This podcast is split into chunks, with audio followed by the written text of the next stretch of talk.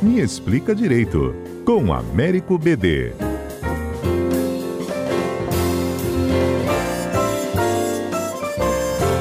Pois é, a gente é, divulgou aqui na CBN, né, na rede CBN inclusive, que depois de sete dias de julgamento, o Tribunal de Júri da Comarca de Niterói, no Rio de Janeiro, terminou né, o julgamento da Flor de Lis dos Santos Souza, de 50 anos, e outros réus acusados de, é, do homicídio do pastor Anderson, que era então marido da Flor de Lis. Ela, por exemplo, foi condenada a 50 anos e 28 dias de reclusão.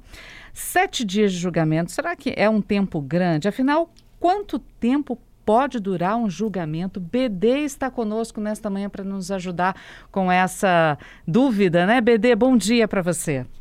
Bom dia, Patrícia. Bom dia, ouvinte a todos. Veja, Patrícia, de fato não é muito comum o júri durar sete dias, mas nós tivemos um júri mês passado que durou 18 dias na Uau. Justiça Federal do Paraná.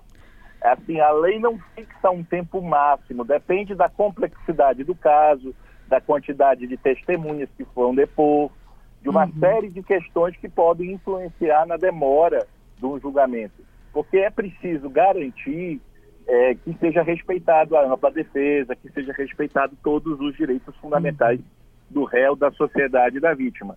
Então, os parâmetros tradicionais são a complexidade da causa, o comportamento das partes, o comportamento da justiça e os direitos da vítima. Tudo isso acabam provocando com que um processo possa demorar um prazo razoável, né, um prazo grande. Eu gosto muito da expressão que alguns autores chamam de processo sem dilações indevidas. A questão é garantir que o processo não tenha atrasos injustificados. Porque se for justificado por algum motivo relevante, faz parte da regra do jogo. Uhum. É, do ponto de vista civilizatório, ninguém pode ser condenado sem um processo justo. E ter um processo justo implica em ter alguns prazos mínimos necessários. É, existe um limite de testemunhas ou podem entrar quantas testemunhas os advogados achem necessário, tanto de defesa quanto de acusação? Perfeito. Existe limite sim de testemunhas. Mas o que acontece é que esses limites são é, individuais, tanto para o Ministério Público quanto para a defesa e por fato. Então, por exemplo, a regra no rito ordinário são oito testemunhas por fato. Se você tem quatro réus, por exemplo, quatro réus vezes oito, ele já pode ter 32 testemunhas de, arroladas pela defesa a serem ouvidas.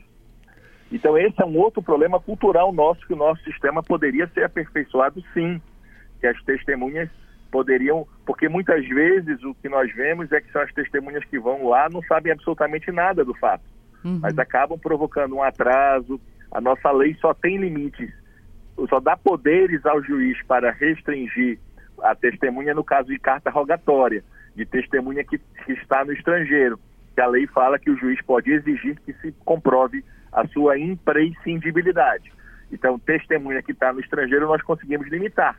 As demais testemunhas, acaba que o juiz não fica muito tendo condições de limitar, porque isso pode acabar gerando, eventualmente, uma nulidade do processo. Uhum. E, e, existe é, limite para julgamento de réu? Por exemplo, o aquele massacre de Eldorado do Carajás. Se não me falha a memória, foram mais de 100 policiais militares respondendo pelo massacre. É, é, existe um limite para número de réus também ou não? Acho que foi até o que teve o maior número de réus num, num julgamento, não? É, veja, aí a gente precisa encontrar um equilíbrio do interesse de todos, de toda a sociedade. Explico o porquê. Hum. Na verdade, é, a nossa lei no artigo 80 permite que o juiz fatie o processo, que o juiz separe o processo. Só que observe, uma testemunha de acusação, por exemplo, se você fatia em 40 processos, essa testemunha arrolada pela acusação vai ter que ir 40 vezes na justiça. Então, essa é a dificuldade quando você fatia, né? Uhum. Você vai ter que reproduzir a instrução para cada réu. Você não pode, já que o réu da segunda instrução não teve oportunidade de fazer pergunta para a primeira. Então, o único grande dificuldade de fatiamento é em relação às demais testemunhas e etc. Mas a, a, lei dá ao juiz o poder de fazer uma separação facultativa nos termos do artigo 80 do CPP, justamente quando o número excessivo de réus prejudicar o andamento do processo. Uhum. E se a gente trouxer, por exemplo, o caso Evandro à tona? É, até então também foi um, um, foram 34 dias, se não me engano, de julgamento. E ainda teve uma anulação depois de um segundo julgamento. É, foi um caso um tanto quanto complicado, mas foram 34 dias de julgamento? É, não é o normal. De uhum. fato, até para garantir a incomunicabilidade dos jurados, é muito difícil com essa quantidade de dias. Então, assim, o ideal é que acabe antes, mas às vezes a complexidade e a quantidade de fatos podem provocar isso. O ideal realmente nesses casos é tentar fazer um desmembramento do júri, apesar do, do desgaste que isso causa às testemunhas e, e até o risco de decisões contraditórias. Porque quando tu não julga todo mundo junto, pode acontecer acabar de um jurado decidir de um jeito e outros decidirem de um jeito é, diverso, né? Uhum. Bom, é, eu estou entendendo também que os recursos pedidos de, pós primeiro julgamento não contam no processo, né? O, julgamento, os dias de julgamento, por exemplo, são os 14, é, os sete dias, por exemplo, da Flor de Lis, ou 14 dias de um julgamento. Depois disso, quando os advogados pedem recurso, já é um outro tempo a ser contado. Com certeza. Uhum. Com certeza, daí, daí, abre a oportunidade da, das partes de recorrerem. Só que os recursos no júri são bem mais limitados.